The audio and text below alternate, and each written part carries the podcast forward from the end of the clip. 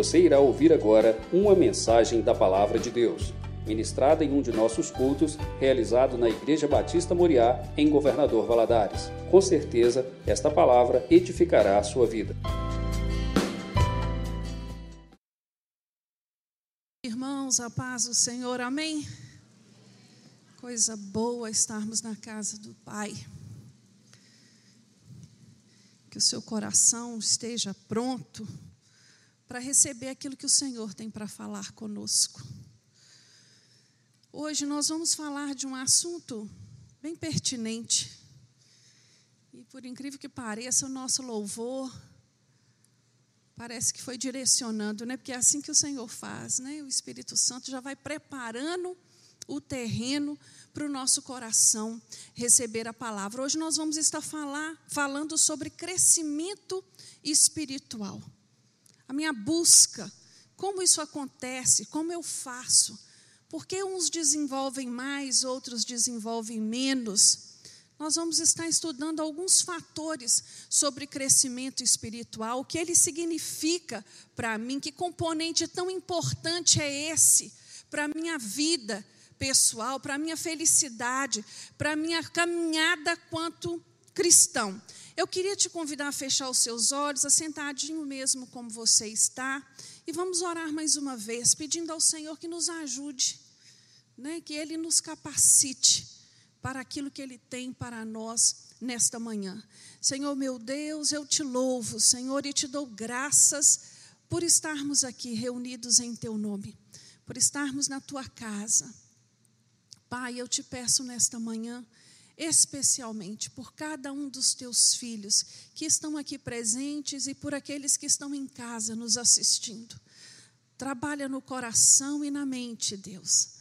Nos ajuda, Senhor, a entender o teu propósito para a nossa vida.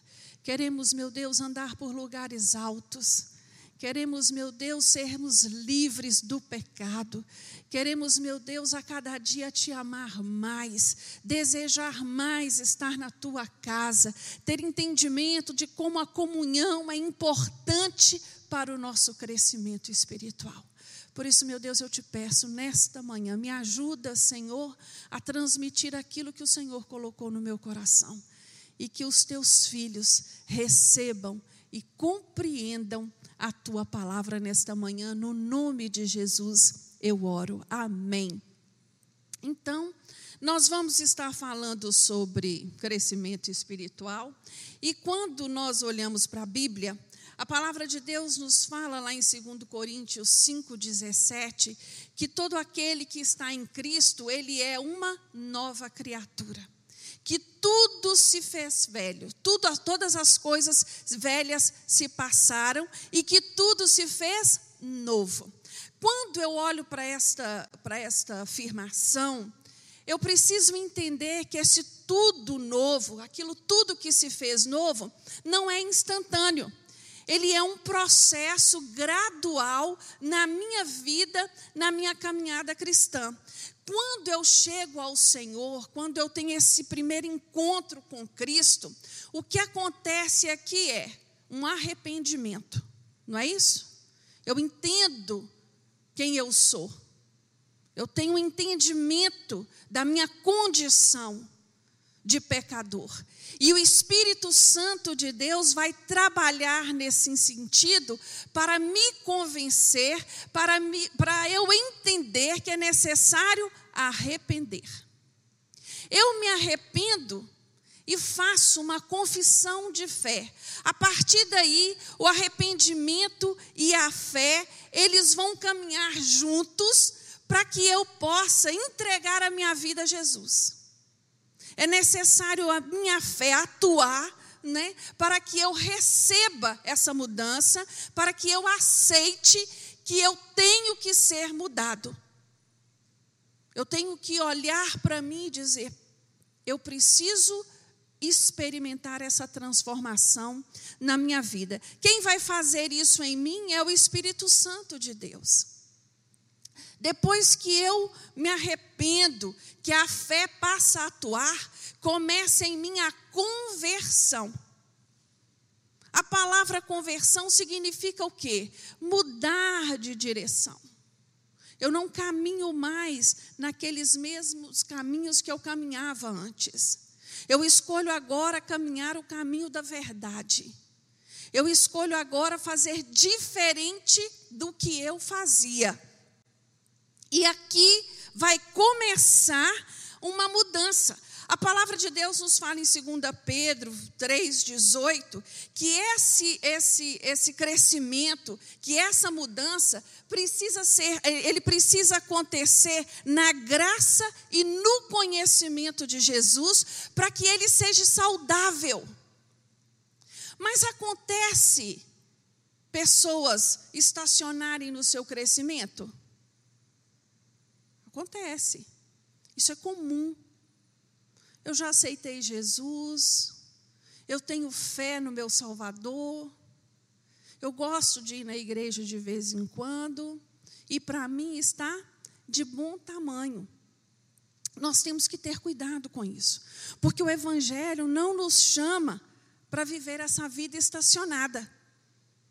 O Evangelho ele nos chama para viver uma vida diferente, uma caminhada contínua. E eu tenho que tomar cuidado, porque eu posso me sentir muito confortável nessa zona onde eu estacionei e deixar de frutificar os frutos aos quais o Senhor nos chamou para frutificar. Eu gostei demais dessa, desse, desse slide. Né? Na zona de conforto, nada dá não dá frutos. E isso é um alerta para nós nesta manhã. Quando nós escolhemos este caminho a seguir, nós temos que ter entendimento da minha parte, da minha decisão, da minha escolha em crescer em graça e conhecimento de Jesus Cristo em graça e em conhecimento. Aquele que não se dá o lugar de crescer, aonde não há crescimento, ele precisa estar em alerta, tem alguma coisa errada.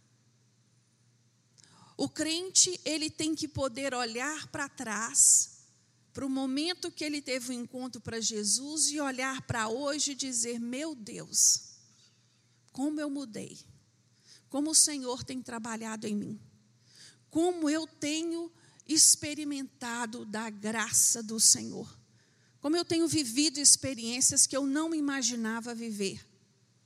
É uma caminhada crescente, crescente. E isso é interessante porque existem pessoas na igreja que fazem a opção de viver só de leitinho só daquele alimentozinho mais fraco. O autor de Hebreus, ele vai falar para nós lá no capítulo 5, versículos 13 e 14.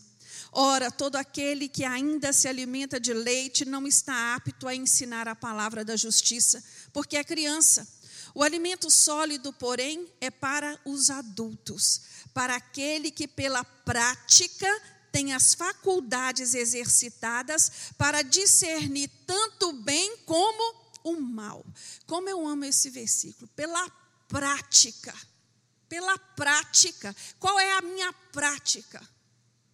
Eu vou enfrentando as dificuldades, eu vou enfrentando as lutas, eu vou passando pelas situações e o Senhor vai me fortalecendo, vai me amadurecendo, vai me dando discernimento do que é certo, do que é errado, do que é o bem, do que é o mal. Tem muita, muito crente hoje confundindo estas coisas. Nós já foi ensinado, já foi pregado isso aqui em outras aulas, sobre o que está acontecendo nos dias de hoje. Aquilo que era errado hoje passou a ser certo. Aquilo que antes o pecador fazia escondido, ele faz às claras.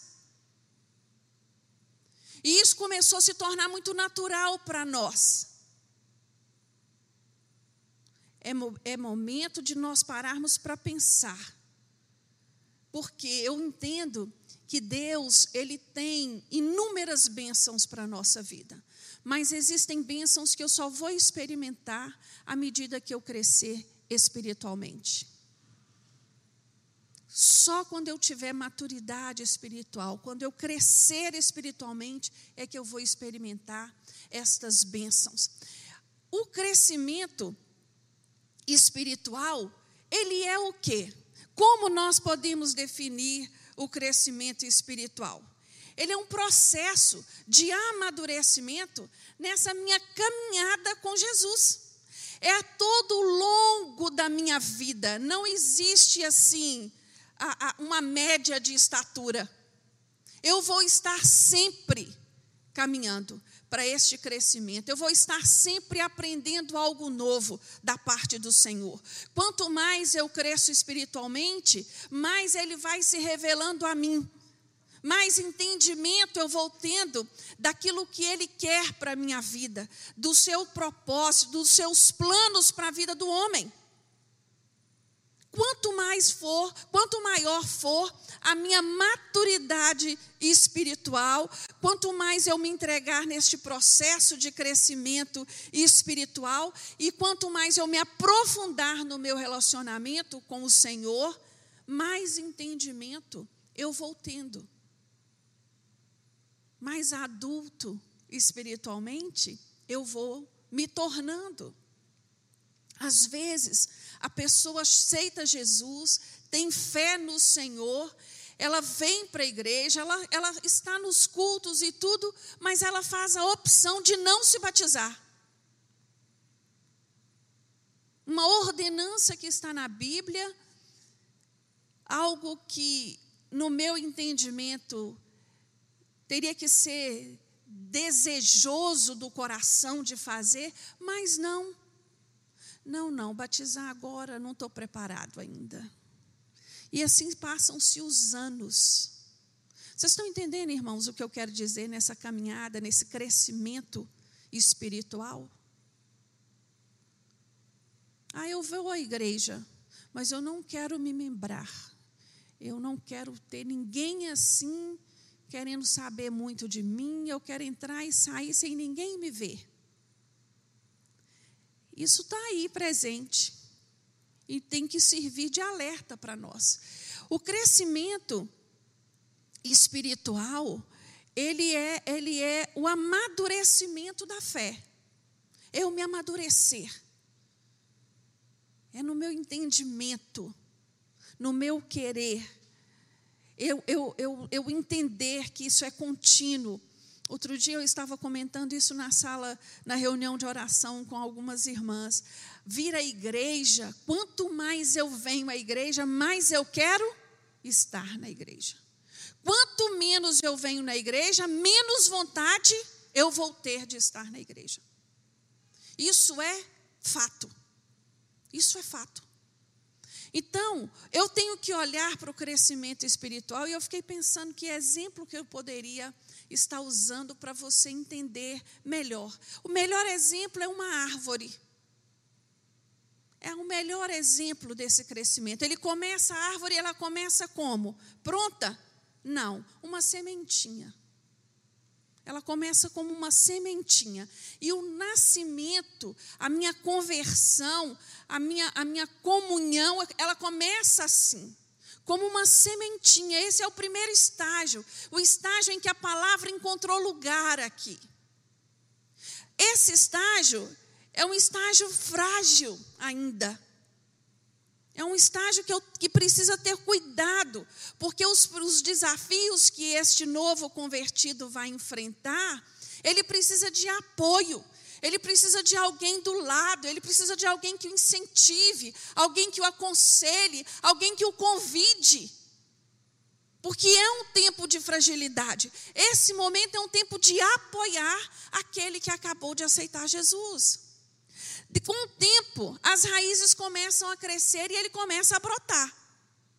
À medida que as raízes vão crescendo, o cristão vai o quê? Se firmando mais ele vai ficando mais forte, ele vai ficando mais estável, ele vai conhecendo mais a Bíblia, ele vai entendendo mais a palavra. E ele vai tomando porte.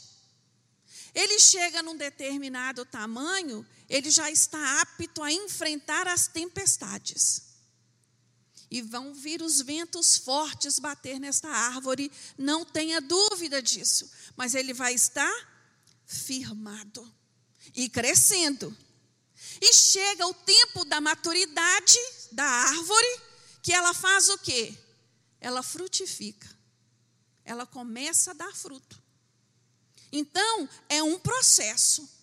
Eu não tenho como frutificar assim que aceitei Jesus. Eu não tenho maturidade ainda para falar da palavra, mas eu vou crescendo, vou amadurecendo, e aí vem o momento de frutificar. Lá em Mateus 7, do versículo 17, Jesus vai dizer assim: Olha, toda árvore boa dá frutos bons, e a árvore que não presta dá fruto ruim. A árvore boa não pode dar frutos ruins, e a árvore que não presta não pode dar frutos bons. Assim, pois, pelos seus frutos eu os conhecerei. A árvore, ela é conhecida pelo fruto. E hoje, nessa manhã, eu queria te fazer uma pergunta retórica. Você vai pensar aí. Eu já sou uma árvore que estou dando fruto? Eu já sou uma árvore frutífera? Quais são os tipos de frutos que eu tenho produzido? São frutos bons? As pessoas que estão à minha volta, elas podem se alimentar dos meus frutos? Eu tenho suprido aqueles que estão à minha volta com os meus frutos? Isso é uma análise que nós temos que fazer, independente do tempo. Porque às vezes eu sou crente há muitos anos e tenho a doce ilusão de achar que estou frutificando. Já conheço a Jesus há mais de década e acho que já estou frutificando. Que tipo de fruto eu tenho gerado? Que tipo de árvore eu sou? Essa é a primeira pergunta que o Senhor tem para fazer a nós. Agora, eu preciso entender se eu reconheço que eu ainda não sou uma árvore frutífera, que eu ainda estou em processo, que eu preciso alcançar esse amadurecimento espiritual, esse crescimento espiritual, eu preciso entender como que isso acontece. Como eu posso fazer isso? Qual é a minha atitude? Qual é a minha parte? Desde o início nós entendemos que o Espírito Santo de Deus é ele que atua em nós, nos dando essa capacitação. Mas eu preciso primeiro dar lugar. Eu preciso decidir querer. Então, para alcançar o crescimento espiritual, existem dois requisitos que a Bíblia deixa muito claro para mim e para você. O primeiro deles é Efésios 4, 22.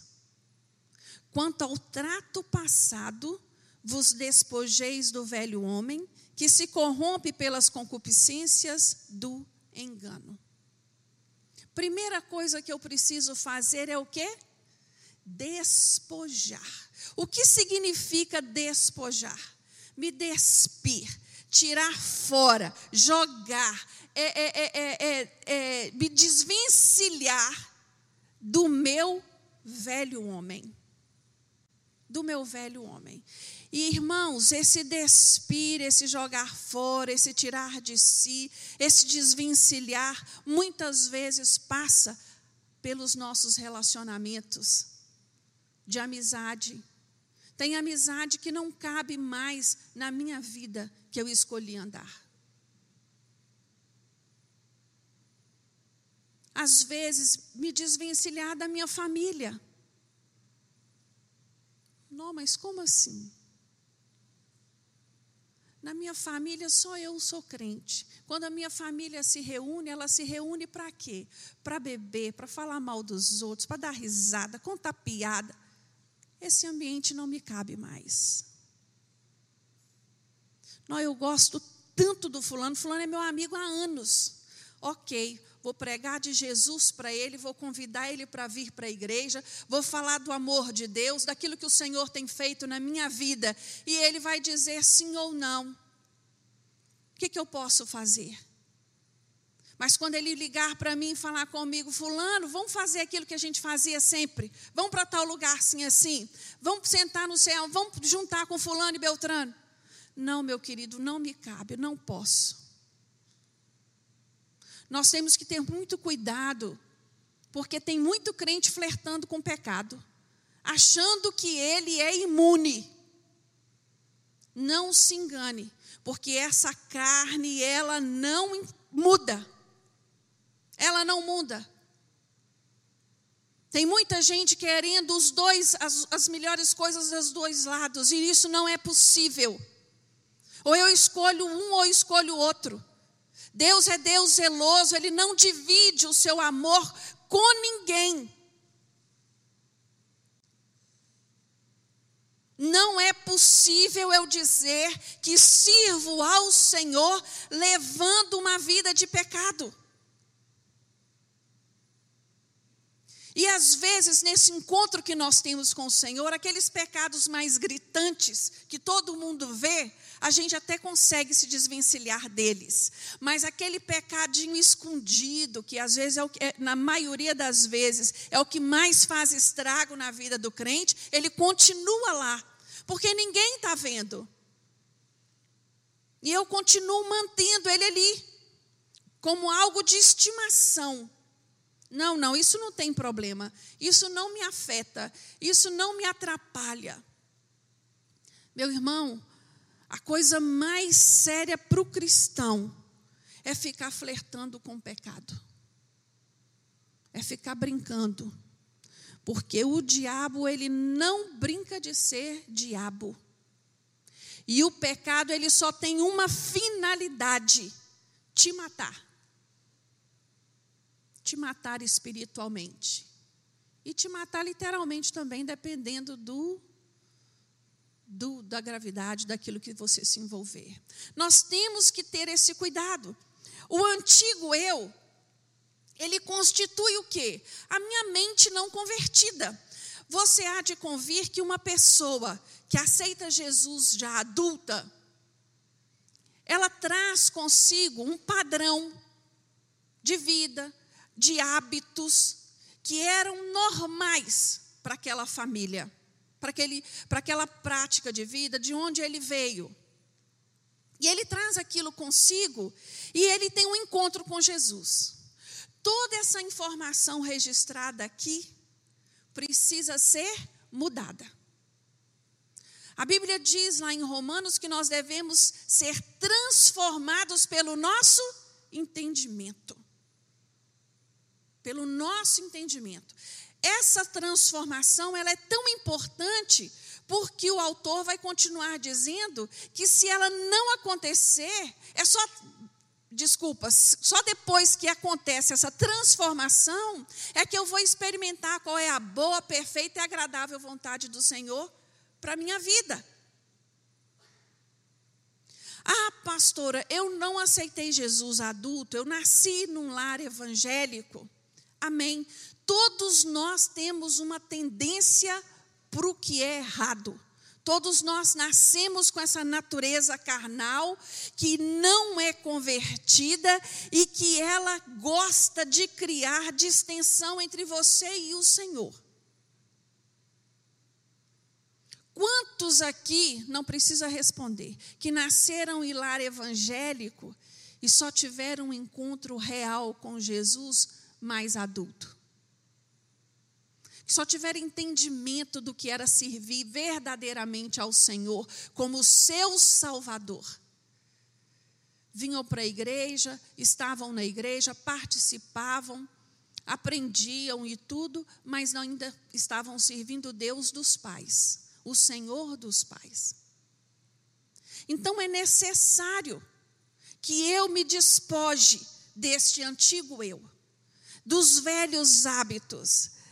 A palavra de Deus nos fala em Colossenses 3, 5. Paulo vai dizer enfaticamente a mim e a você: matem os desejos deste mundo que agem em vocês. Isto é, a imoralidade sexual, a indecência, as paixões, os maus desejos e a cobiça, porque a cobiça é um tipo de idolatria. Quem é que mata isso, irmãos? É Deus? Eu. Sou eu que vou matar isso diariamente. Todos os dias eu vou dizer para o pecado: não. Hoje eu escolho o Senhor. Hoje eu escolho não pecar. E isso, irmãos, nas coisas mais seculares da vida. A, partindo, por exemplo, da minha conversa. Partindo, por exemplo, do que eu vou assistir na televisão. Partindo, por exemplo, daquilo que eu vou emprestar o meu ouvido para ouvir. Sou eu que mato isso em mim. E eu gosto muito quando ele usa essa palavra, as paixões. Paulo está falando de paixão de namoro? Não. Paulo está falando aqui dos vícios, daquilo que me atrai, daquilo que é meu calcanhar de Aquiles, daquilo que eu tenho que lutar um pouco mais para o Senhor me fortalecer nessa área. É dessas paixões que Paulo está falando. É destas paixões. E sou eu e isso é algo tão tremendo, porque a palavra de Deus fala resistir. Resistir. Quem resiste sou eu.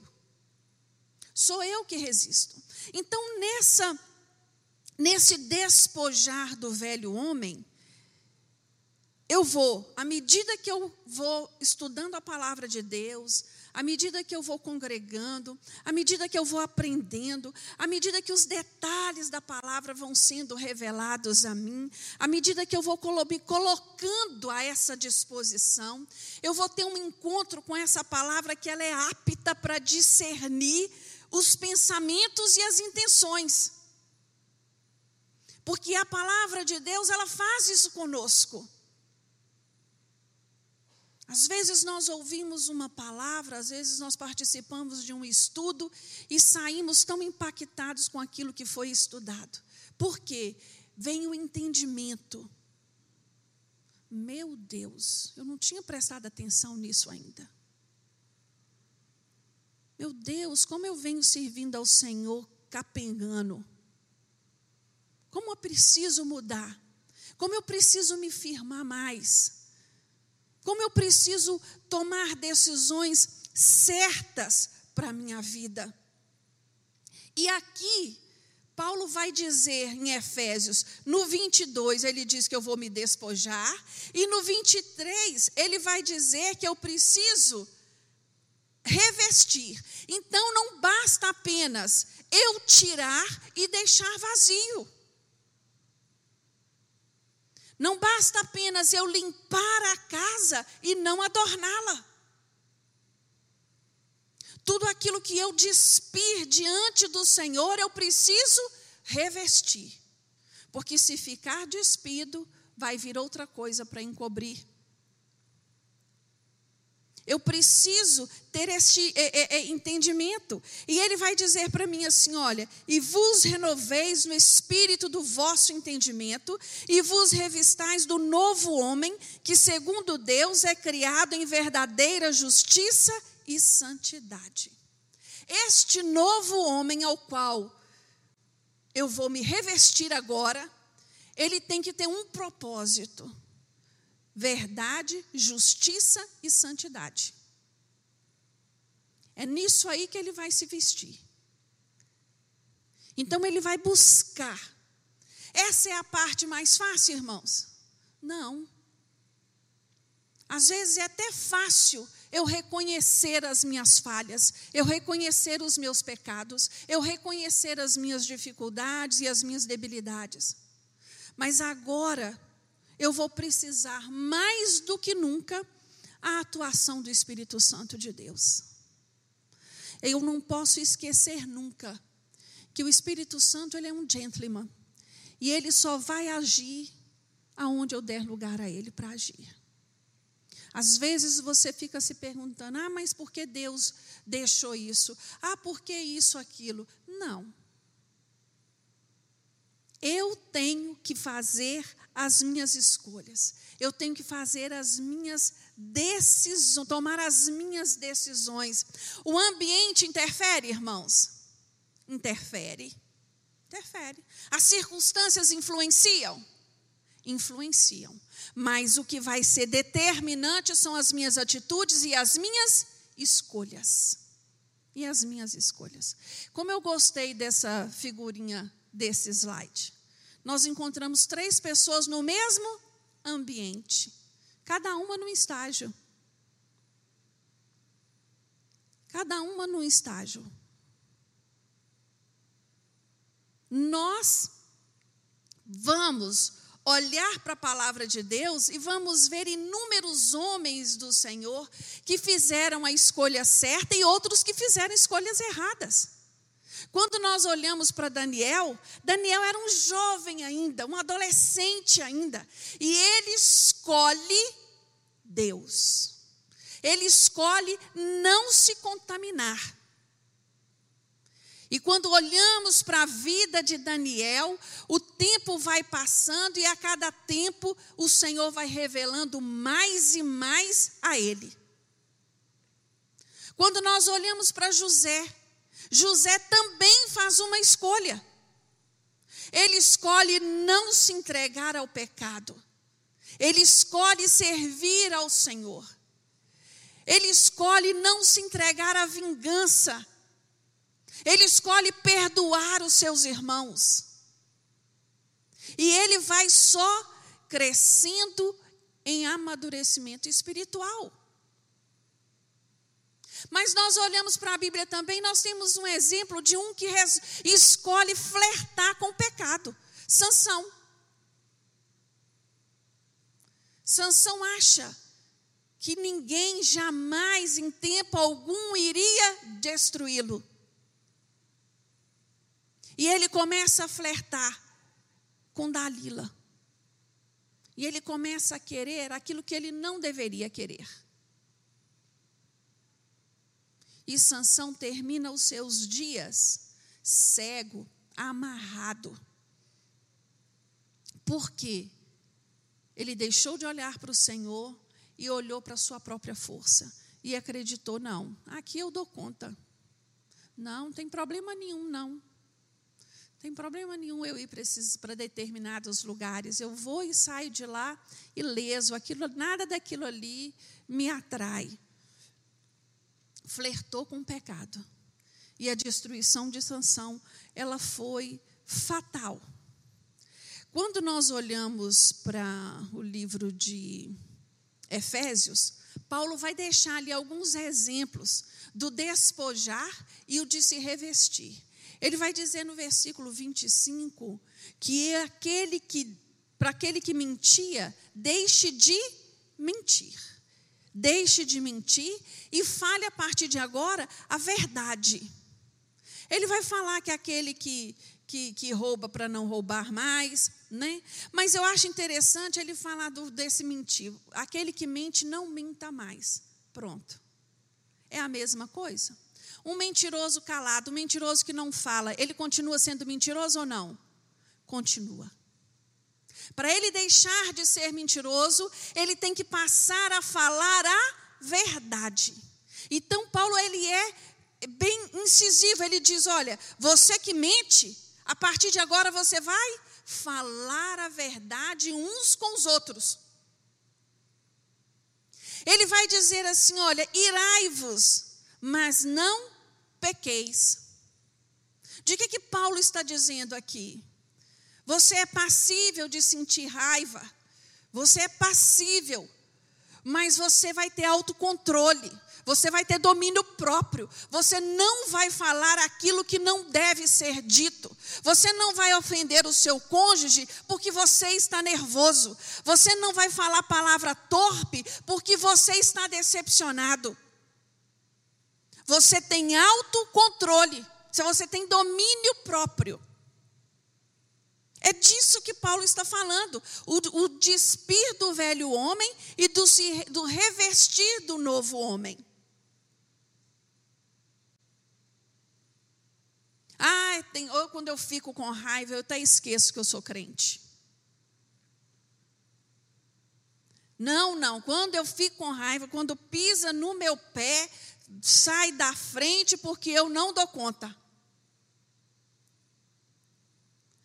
Nós temos que ter cuidado com isso. Nós temos que ter cuidado. Nós temos que ter controle sobre essa, essa, estas coisas que aparentemente até parece simples. Por exemplo, irar e não pecar. Mas não é. mas não é. Ah, eu falei na hora da minha raiva, me perdoa. Ah, eu falei sem pensar, me desculpa. Ok, daí a pouco, de novo. Ei, peraí. Não. É necessário pedir desculpa? Sim. É necessário pedir perdão? Sim. Todas as vezes que eu errar. Mas eu, quando eu olho para Jesus tratando com os pecadores, ele vai despedir deles, ele fala o quê? Vai e não peques mais. Não comete esse erro mais. Você já aprendeu aonde esse erro vai te levar. Então eu preciso buscar me revestir destes princípios que estão aonde? Na Bíblia. Estão na Bíblia, estão na palavra do Senhor. Eu tenho que entender que o crente, ele, ele, ele, a base do evangelho na vida do crente é o ser. Quando eu abro a boca para dizer que eu sou cristão, está carregado aí uma, uma, uma, um, um peso de valor muito grande que me identifica. Eu não posso denegrir o Evangelho com as minhas atitudes, com a minha maneira de proceder. Eu não posso denegrir Jesus. Eu não posso denegrir o sacrifício feito ali na cruz com as minhas atitudes, com o meu comportamento que não condiz com a palavra de Deus para a vida de um cristão. Por isso é necessário eu caminhar continuamente neste crescimento. Eu continuar neste caminho, buscando do Senhor entendimento, para que eu não venha estacionar, para que eu não fique no meio do caminho, acreditando que aquilo ali é o suficiente para mim. Como acontece o processo de, de esse processo de crescimento. Abra sua Bíblia no livro de Colossenses, no capítulo 3, por favor. Eu não sei aí na sua Bíblia, mas no meu tem um título muito interessante. Ela diz assim na minha Bíblia: Regras para o Viver Santo. É o título do capítulo 3 de Colossenses.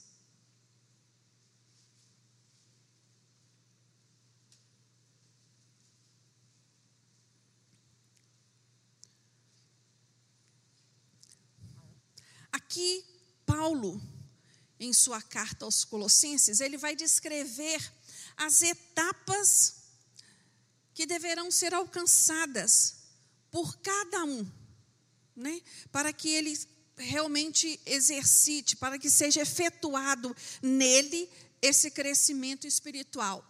No versículo 1, ele vai dizer assim: Portanto, se fostes ressuscitados com Cristo, Buscai as coisas que são de cima, onde Cristo está assentado à destra de Deus. Pensai nas coisas que são de cima, não nas que são da terra, pois morrestes e a vossa vida está oculta com Cristo em Deus.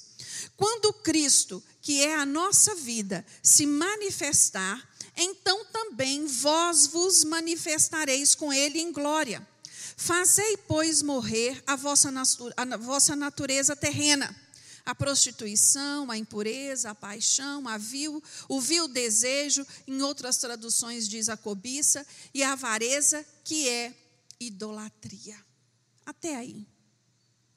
aqui ele já começa dizendo: se você ressuscitou, se você é nova criatura, se você se reconhece como cristão, aquele que ama Jesus, a primeira coisa que você tem que ter neste processo de crescimento é o desejo de crescer.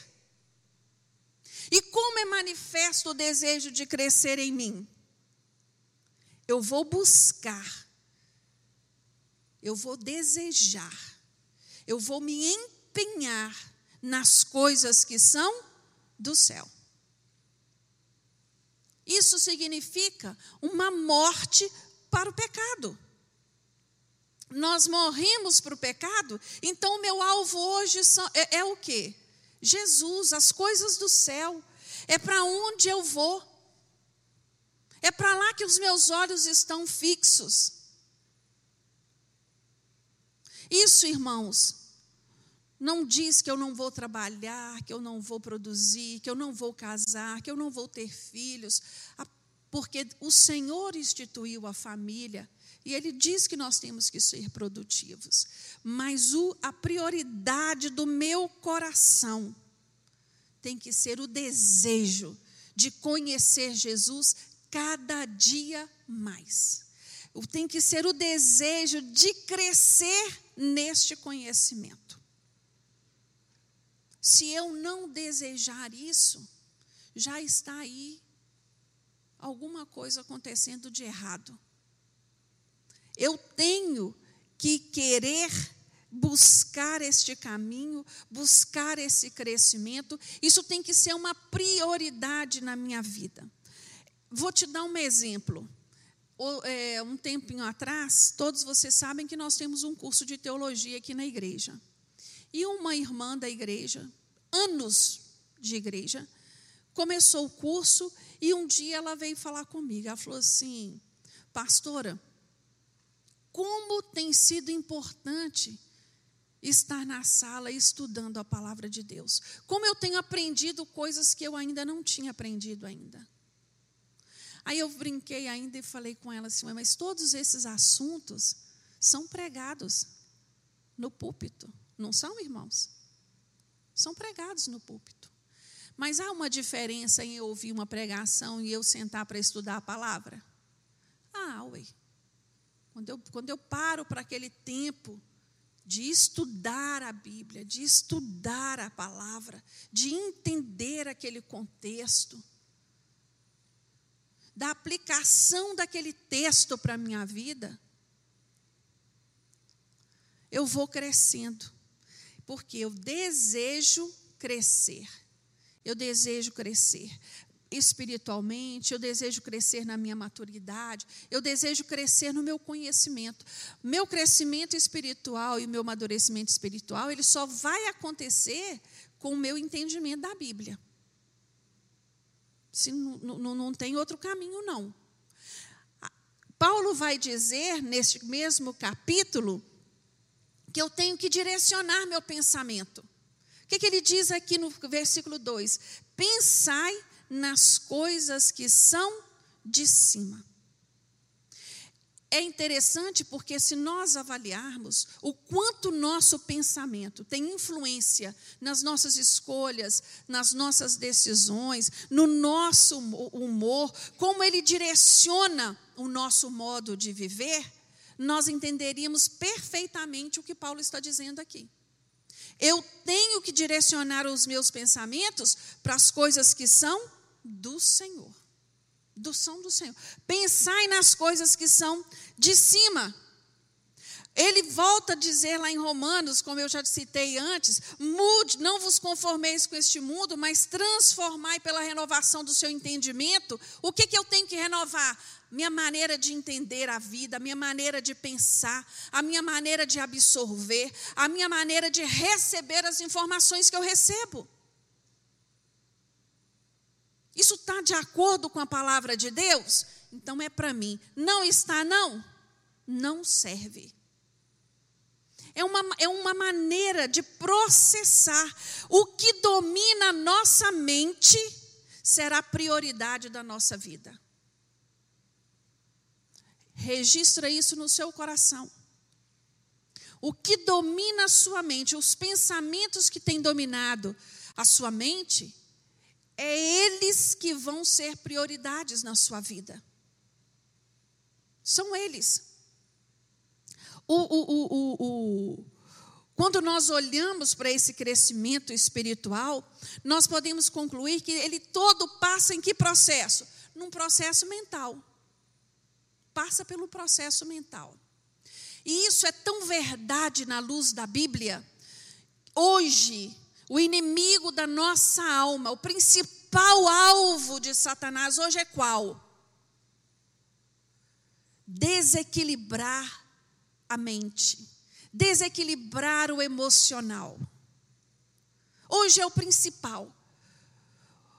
Este tempo que nós temos vivido tem provocado isso demais, nos crentes também. Tem fragilizado a alma e a mente tem adoecido. A mente tem adoecido. É tempo de tomar cuidado. É tempo de olhar para o meu processo mental, reconhecer, entender o que tem influenciado os meus pensamentos. O que, que eu tenho pensado tanto ultimamente? Irmãos, o Evangelho, só ele que muda o homem. Só ele que muda suas crenças e os seus valores. Mas para isso, você tem que estar lá no Filipenses 4, 8. Sua mente tem que estar moldada com Filipenses 4, 8. O que, que diz a palavra de Deus em Filipenses 4, 8? Tudo que é bom, tudo que é verdadeiro, tudo que é honesto, tudo que é justo, tudo que é puro, tudo que é amável, tudo que é de boa fama. Se há alguma virtude nisso, se há algum valor, louvor, é nisso que eu tenho que pensar. É nisso que a minha mente tem que se ocupar. Então, ele vai logo marcando aqui no segundo versículo. Olha onde você tem colocado os seus pensamentos. Pense nas coisas que são de cima. Pense nas coisas que são de cima. Você está passando por luta, você está passando por dificuldade, mas não há dúvidas aqui dentro de que o seu redentor é vivo e que no tempo certo o socorro chegará. No tempo certo, o milagre vai acontecer. No tempo certo, as coisas vão se resolver. É no tempo do Senhor. E durante este tempo, eu vou me deixar ser moldada por Ele, tratado por Ele. Eu vou deixar que Ele me mostre o que está precisando ser mudado em mim. Este é um processo gradual. Ninguém chega e diz assim: olha, eu tenho 20 anos de igreja, eu tenho 30 anos de igreja e eu já estou no nível que a Bíblia diz que eu tenho que estar. Mentira. Todos os dias nós estamos aprendendo dentro da palavra de Deus e principalmente nesta caminhada espiritual. Todos os dias. Se eu desejar isso para mim, se eu desejar isso, eu vou estar com certeza caminhando, trilhando este caminho. Outra coisa que ele vai dizer aqui no que nós acabamos de ler, está no versículo 5. Ele vai dizer assim: olha, mate, né? É, é, é, fazei, pois, morrer a vossa natureza humana. É você que vai mortificar essa natureza pecaminosa. Isso nós somos ajudados e esforçados pelo Espírito Santo, lógico que pela nossa própria força nós não conseguiríamos, mas a decisão de querer aniquilar, destruir, fazer morrer a prostituição, as impurezas, as palavras torpes e tudo mais envolvido aí é minha. Essa decisão é minha.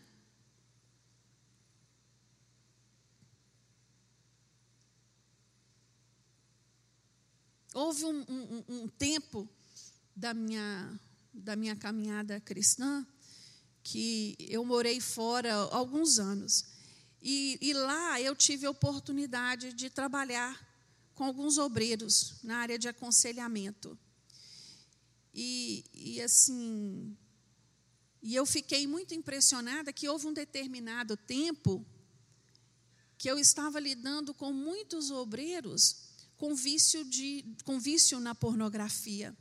E esse, e esse estava sendo um problema muito corriqueiro nas igrejas onde eu estava. E aquilo estava me assustando muito.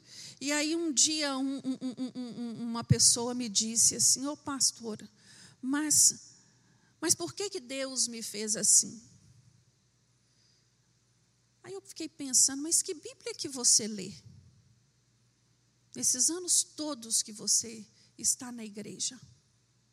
Deus não te fez assim, Deus te fez perfeito. Quem escolheu esse caminho? Somos nós. Mas a nossa tendência de querer responsabilizar o outro, ela está em nós e nós estamos sempre querendo fazer o quê? Tirar a nossa responsabilidade e colocar no outro.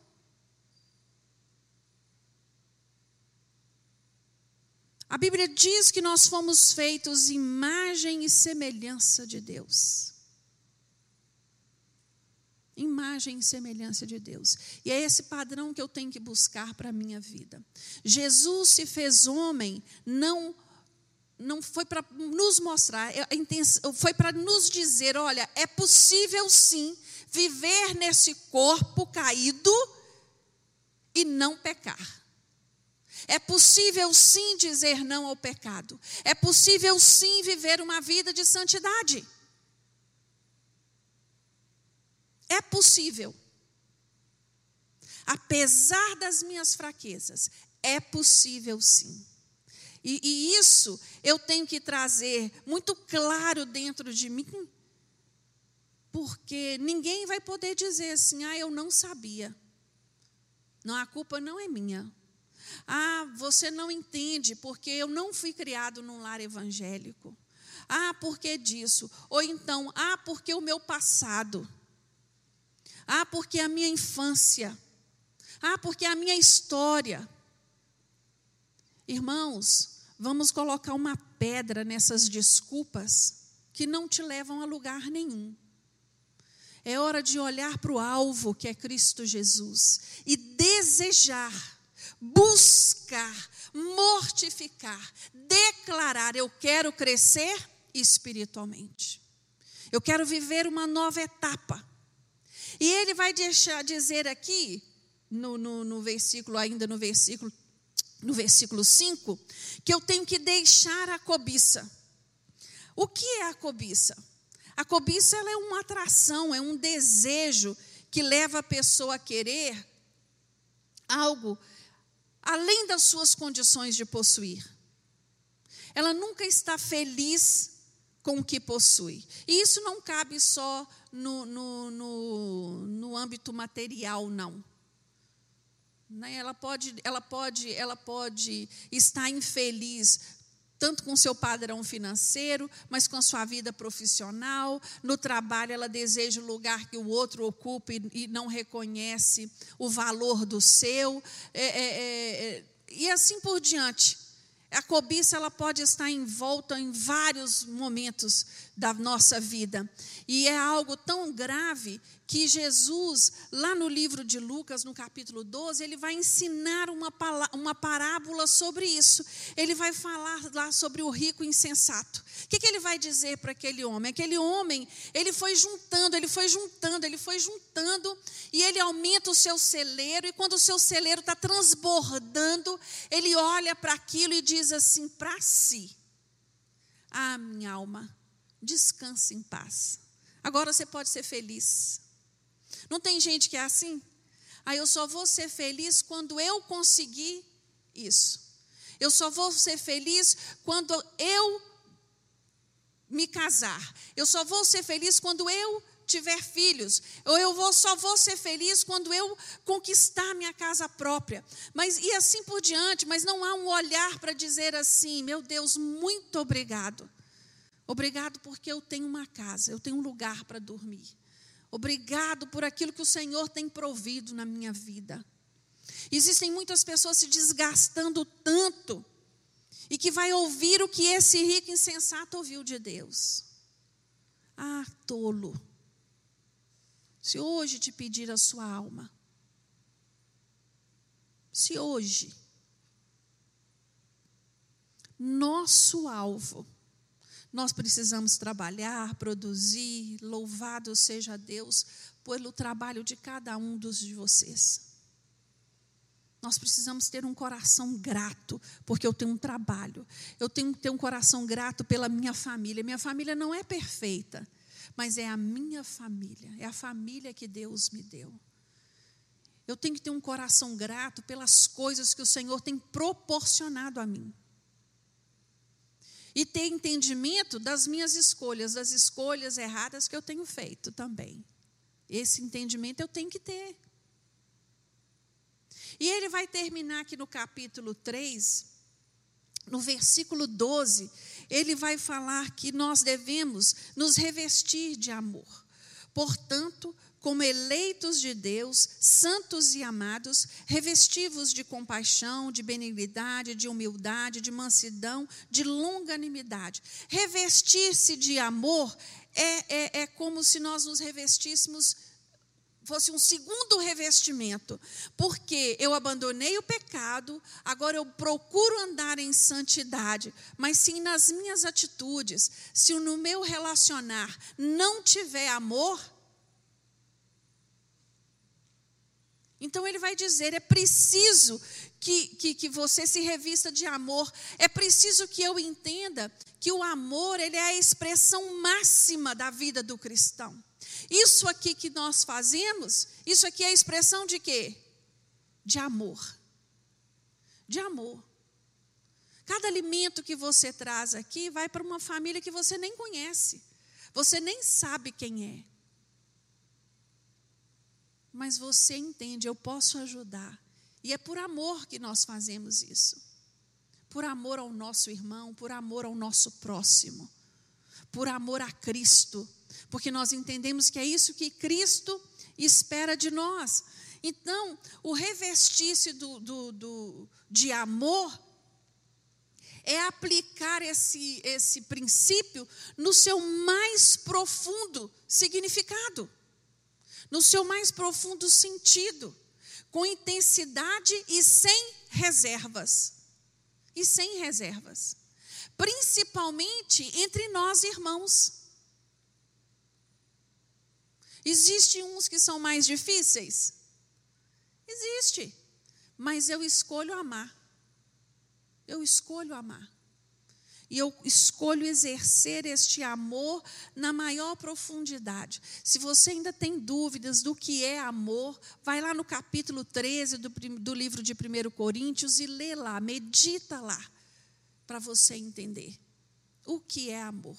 O que é amor no conceito da palavra, na, biblicamente dizendo, na sua maior profundidade. Crescimento espiritual, ele tem que gerar isso em mim. Ele tem que gerar isso em cada um de nós. Crescimento espiritual me dá um coração grato. Eu sou grato a Deus por tudo aquilo que eu tenho vivido, por tudo aquilo que Ele tem me concedido. Eu sou grato a Deus. Eu tenho um coração de, de, de, de, gratidão. Eu sou grato pelo sacrifício de Jesus na cruz. Eu sou grato porque um dia os olhos do Senhor me viu e me tirou do estado onde eu me encontrava. Gratidão. Essa é a palavra. Uma pessoa que ela tem maturidade espiritual, um dos principais é, é, é, é sinais é a gratidão. E isso, irmãos, está tão em alta que outro dia eu estava ouvindo um palestrante, ele não não é cristão, ele um homem muito inteligente, e a palestra dele era sobre a linguagem da gratidão. Aí ele dizendo: quem tem essa linguagem, como ele, se, ele sai bem sucedido? Quem fala a linguagem da gratidão atrai pessoas. Sabe por quê? Porque a linguagem da gratidão gera em nós alegria, gera em nós empatia. Ninguém quer ficar perto de alguém que só murmura, que só tem problema para relatar. Todos nós temos problemas, sim ou não? Às vezes, um mais graves em momentos e outros não. Mas todos nós temos, porque isso faz parte da nossa vida. A Bíblia diz assim: no mundo tereis aflições, mas tende bom ânimo, porque eu venci o mundo, então você também vai vencer. Você também vai vencer. Irmãos, este assunto, ele nos chama para um padrão um padrão de vida superior. Que padrão de vida é esse? É aquele onde eu reconheço que sem Jesus eu nada sou. Sem Jesus eu não posso fazer nada. Que tudo é por Ele, para Ele e com Ele. Sem Jesus aonde eu irei? Para onde nós iríamos? Se só Ele tem palavra de vida eterna. Nós estamos sendo chamados nesta manhã para um padrão de vida superior num crescimento de plenitude completo e inteiro, e sadio, na graça e no conhecimento, para sermos cada dia mais firmados na fé, alcançando a maturidade espiritual que o Senhor espera de cada um de nós. Todos entenderam que isso é um processo? Esse crescimento é processual? Sim. Mas ele é gradativo. Não retroativo. Cada dia eu dou um passo adiante. Cada dia eu caminho mais um pouco na direção de me tornar uma pessoa mais madura espiritualmente, mantendo os meus vínculos fortes, construindo um relacionamento estruturado com Jesus. Quando eu tenho um relacionamento forte com Jesus, os meus olhos não estão nas circunstâncias. Os meus olhos não ficam nos problemas. Eu estou passando pela prova, dando glória a Deus.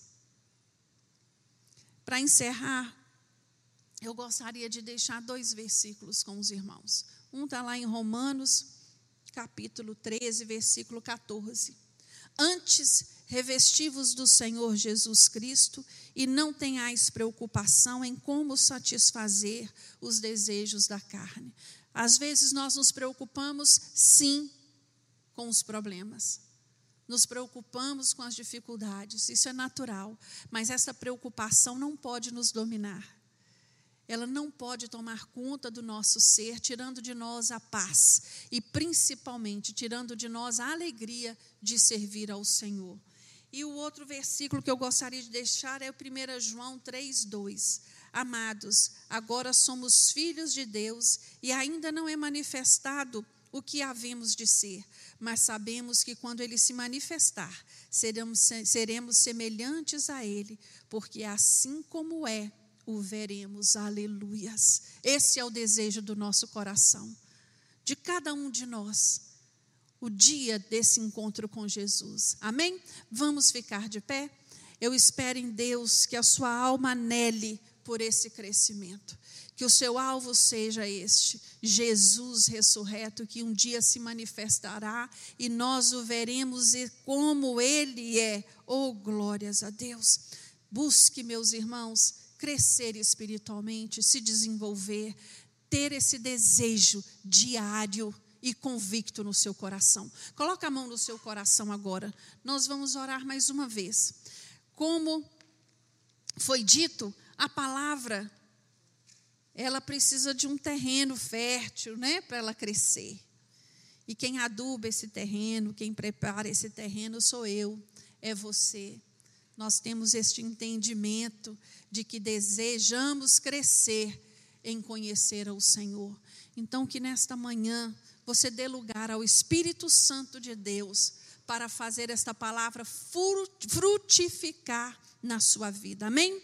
Senhor meu Deus, a tua palavra foi lida, aplicada, e agora nós queremos te pedir, Senhor, que o teu Espírito Santo venha completar na vida dos meus irmãos aquilo que eu não fui capaz de dizer.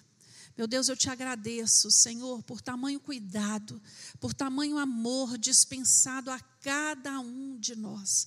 Nesta manhã, Senhor, nós queremos declarar unanimemente o nosso desejo é crescer em te conhecer cada dia mais. O nosso desejo, Senhor, é te amar cada dia mais, é te servir cada dia mais. Por isso, Deus nos dê entendimento do que foi dito nesta manhã.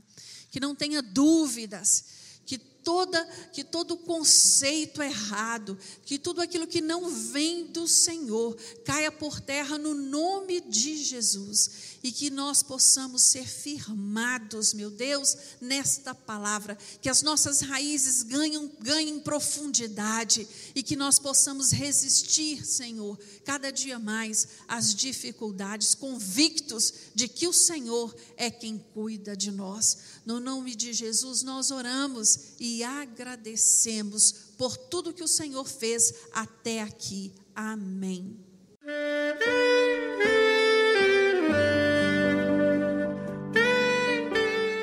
Querido amigo, Deus se interessa por você. Ele conhece as circunstâncias atuais da sua vida. Não hesite em buscá-lo. Em Jeremias 33, versículo 3, ele nos diz: Clama a mim e responder-te-ei, e anunciar-te-ei coisas grandes e ocultas que não sabes. Esperamos que a mensagem ouvida tenha falado ao seu coração e que você e sua família sejam abençoados pelo Senhor Jesus.